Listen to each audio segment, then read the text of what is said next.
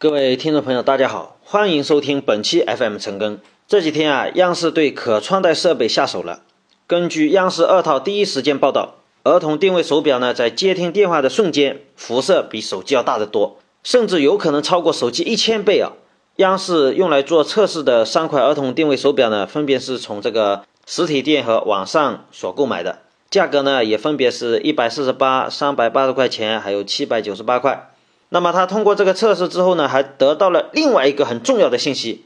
那就是儿童定位手表它的辐射值和当前的市场销售价格并没有直接的关系。也就是说，你卖的贵和卖的便宜啊，它的辐射值啊照样有高低。这个呢是继啊央视曝光了苹果、三星这个智能手机问题之后，把目光聚焦在了可穿戴设备领域。那么这次针对于儿童定位手表的高辐射进行曝光，到底它意欲何为呢？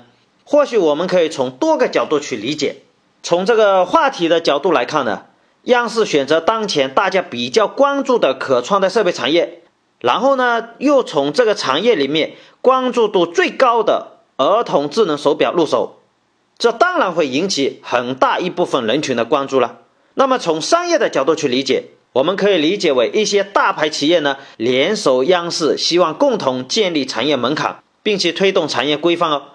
那么从责任的角度来看，我们可以理解为央视对于即将到来的物联网时代呢有相当高的关注度，并且他希望以自身这一种媒体特殊的身份，对可穿戴设备产业的发展呢提出建议，并且希望能够引导整个产业更健康的发展。当然，我们今天要以比较崇高的方式来理解央视，也就是这一次的曝光是为了更好的推动产业规范化的发展。我们都知道，可穿戴设备呢，在被谷歌引爆了之后，至今一直都还处于快速发展的阶段。不论是终端产品，还是整个产业链技术环节，其实都还在快速探索演变的过程中。但是，受制于产业链技术以及这个人才、市场环境等等这一些方面的因素制约啊，目前大部分可穿戴设备产业的人员呢，都集中在智能手表和智能手环这个市场进行探索。从目前来看，不论是通讯企业、互联网企业、家电企业、医疗企业，或者说是创业者，很大一部分的人员呢，在进入可穿戴设备产业的时候，多选择了从手腕可穿戴的这个环节下手。从目前来看，不论是通讯企业、互联网企业、家电企业、医疗企业，或者说是创业者，很大一部分的人员呢，在进入可穿戴设备产业的时候，多选择了从手腕可穿戴这个环节下手。这就导致了目前的可穿戴设备市场，一方面产品形态呢相对集中，产品差异化不明显；另外一方面呢，扎堆之后就推动了智能手表、智能手环这个市场开始出现垂直细分。那我们就拿这个智能手表来说，目前已经进入了一个相对细分的市场模式环境，比如有专门针对于老人的、白领的、健身的、跑步的、儿童的等等，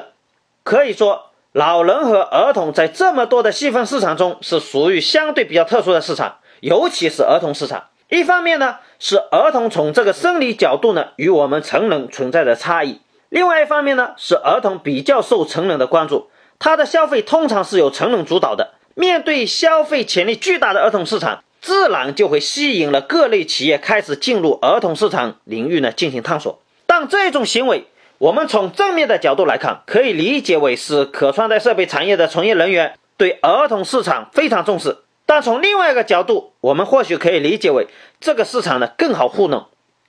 因此，在我看来，央视这次针对于儿童定位手表高辐射这个问题的曝光，至少可以说为那一些被蒙在鼓里的消费者呢做了一件良心事。关于央视就这一个儿童定位手表高辐射的曝光事件。站在产业角度，以短期的视角来看，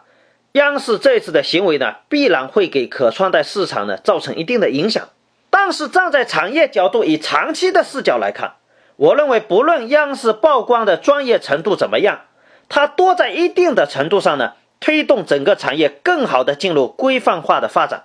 当然，从另外一个层面来看，只要我们做产品的人不是以投机倒把的心态。而是真正具备了一定的技术实力，并且真正站在儿童的角度来考虑设计开发产品，那么我们根本就不需要担心央视曝光与不曝光这样的问题。基于当前可穿戴设备的产业化还没有完全形成，那么整个产业链呢，还处于探索阶段的这样一个客观现实，相当一部分的创业企业呢，其实是还不具备研发，也不具备相关技术的控制与检测能力。再加上很大一部分的创业公司呢，它是以轻资产为主的，从它的产品方案设计、零部件的采购、产品的组装、算法、云服务平台等等的各个方面，多是直接通过相关的外包公司来获取的。而公司自身呢，其实他们更多的是侧重在营销包装的层面。不过，对于这种情况，我们也可以理解，毕竟对于创业团队来说，本身的资金实力、人才、经验、产业知识等等这些方面，都存在着一定程度的局限性。而这个时候，选择快速致富的道路，其实也是可以理解的。那么，此外呢，我们也不排除一部分人员在进入这个产业的时候。他本身就是抱着一种投机倒把的心态，就是希望借助于物联网时代的趋势来掏金一把。不过这一类产品呢，从目前的市场表现情况来看，大部分都是处于低价位的市场。无论是哪一种情况，都或多或少的受制于当前的产业链技术，包括自身的实力和能力，所以出来的产品呢，也就难免会带着这样那样的无奈。区别呢，可能只是在于大小。多少的问题而已。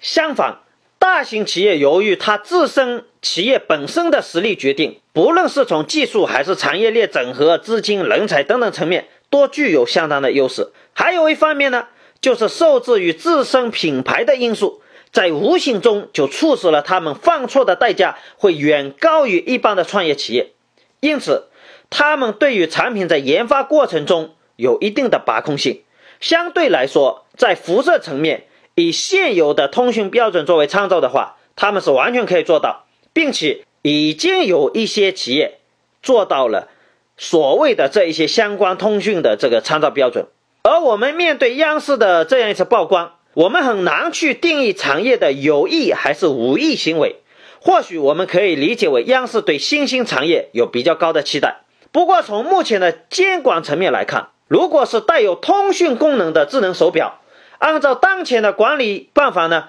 是需要获得路网许可证的。那么在这个过程中，这些产品本身就有责任与义务要达到当前的通讯标准，并且要获得工信部的相关检测认证。可以说，这个标准对于儿童类可穿戴设备来说，其实只是一种最基本的标准。如果真的要单独出台儿童类可穿戴设备产业标准的话，我认为。对于辐射的要求，应该要比当前的手机通讯类产品要更高。当然，目前也确实有一些产品呢，是游离于产业标准缺失的这个空档之间，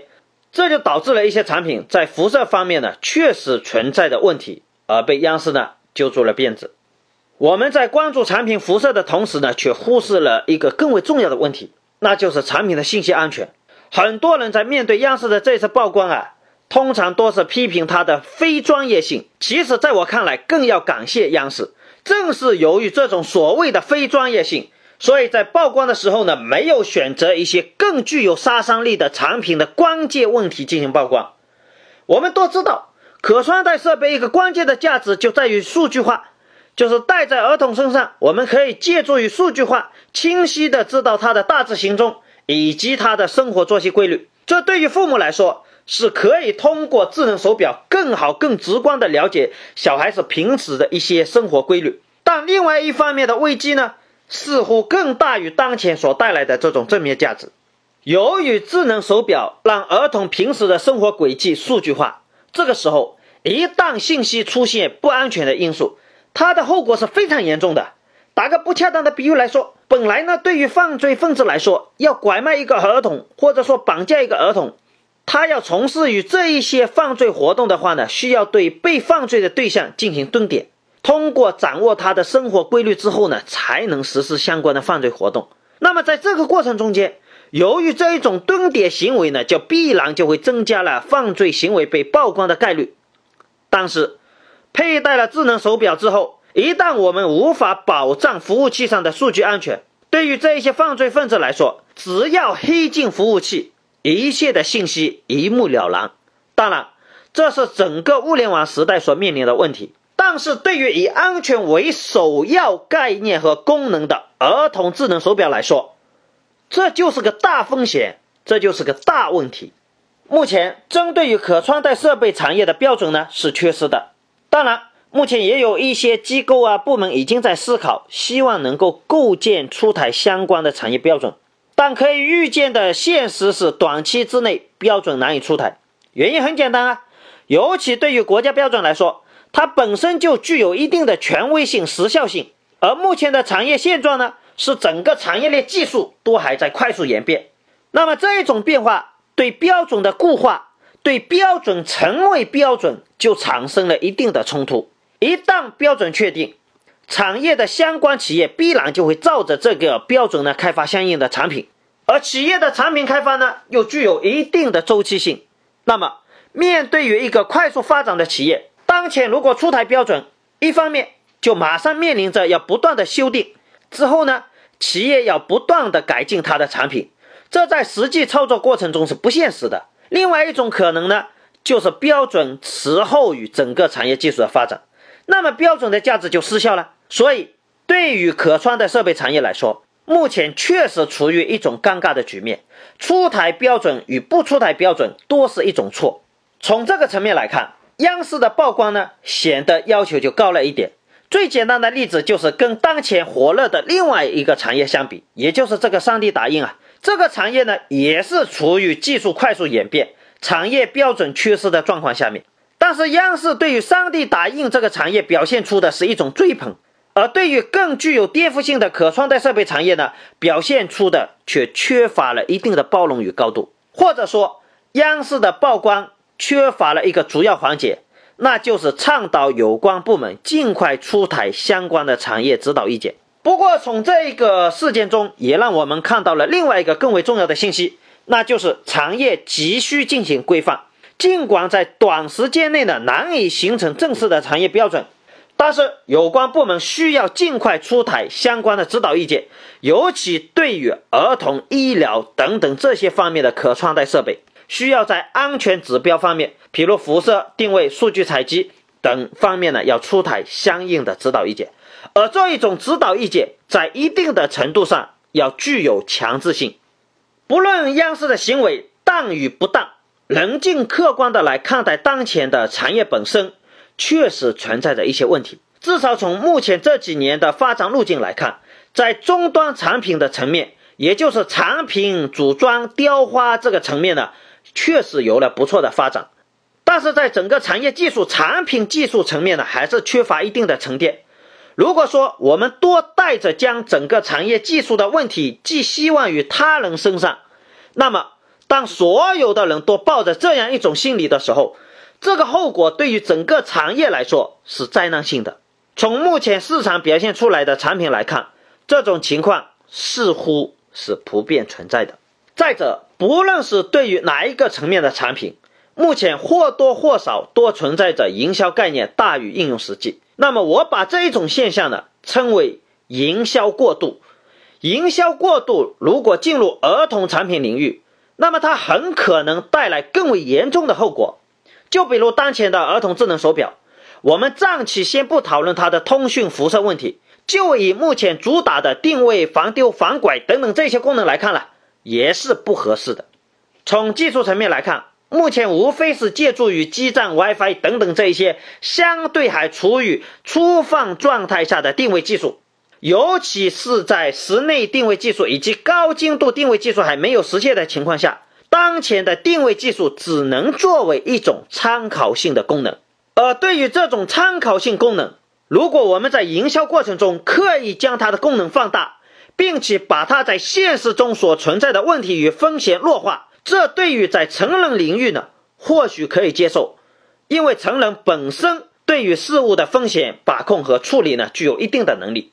但是应用在了儿童领域呢，就不一样了。尤其是在当前拐卖情况还经常出现的社会环境下，如果我们为了赚钱而抓住父母的这种心理，并且将这一种本身就不太靠谱的技术营销成为了非常可靠的技术，这不能说是害人害己呢，至少也是为风险留下了祸根。也就是说，一旦儿童领域以安全为主打概念的产品，在技术上存在着客观的不成熟因素，那么经过过度营销之后，可能就会导致事与愿违。本来呢，父母还具备一定的防备意识，如果因为相信了这种高科技的定位防丢防拐的产品而降低了他的防备心理，那么一旦出现了问题，对于一个家庭来说，无疑是灾难性的。在我看来，营销呢不是不好，包装吹牛一下也是可以的，只是我们在技术还存在着一些客观制约的时候，尤其是在儿童这一些特殊群体的产品领域。不仅不能将这一些风险呢刻意隐瞒，并且还要直接在营销的过程中清楚地告诉消费者产品的技术风险。或许这样做呢，对于营销本身来说会是一种挑战。但是如果因为诚实的商业理念而给整个产业的发展带来一定的制约，至少在我看来，宁可可以牺牲掉儿童这个特殊市场，这是出于行业的责任，更是一种企业的道德行为。对于儿童智能手表这个市场，如果让我用一句话来表达，那就是做儿童产品靠的是良心，而不是嘴巴。或许从儿童智能手表这个事情上，我们可以看到，当前我们在商业伦理方面出现了一种矛盾心理。我们一方面面对这个社会中的商业诚信充满着各种不满，另外一方面呢，却又绞尽脑汁想办法抓住一切可以投机倒把的机会。三聚氰胺的世界。给牛奶产业造成的那一种震荡啊，至今都还没有消退。而我们的可穿戴设备产业中的一些企业，却在一开始就选择了儿童市场。或许我们换个角度来看待央视，其实他下手还是轻的，至少还只是点到了辐射这一个方面，还没有对儿童智能手表当前营销的核心，也就是定位、防丢、防拐等等这一些功能的层面呢，进行全面的敲打。不客气的说。如果央视选择从这些层面进行敲打，那对于整个儿童智能手表市场来说，无疑是灾难性的。不论央视报与不报，对于可穿戴设备这一新兴产业，不仅产业新，从业人员也相对比较新。借此呢，我想做个呼吁，呼吁产业的从业人员，在当前产业标准缺失的情况下，更需要通过商业诚信来约束自己。央视的曝光并没有错，我们呢也不必再纠结于没有标准，或者说标准参照不客观，或者说辐射的这个数字理论不客观这一些为借口。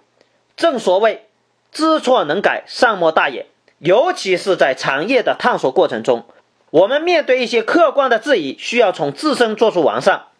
对于可穿戴设备产业的从业者们来说，不论是对于辐射还是安全。尤其是针对于儿童领域的产品，应该要有一种比成人领域的产品更为严格的标准与要求。这不仅是一种利他的善行，也是一个企业应该有的商业理念，更是整个产业企业可持续发展下去的一个坚实基础。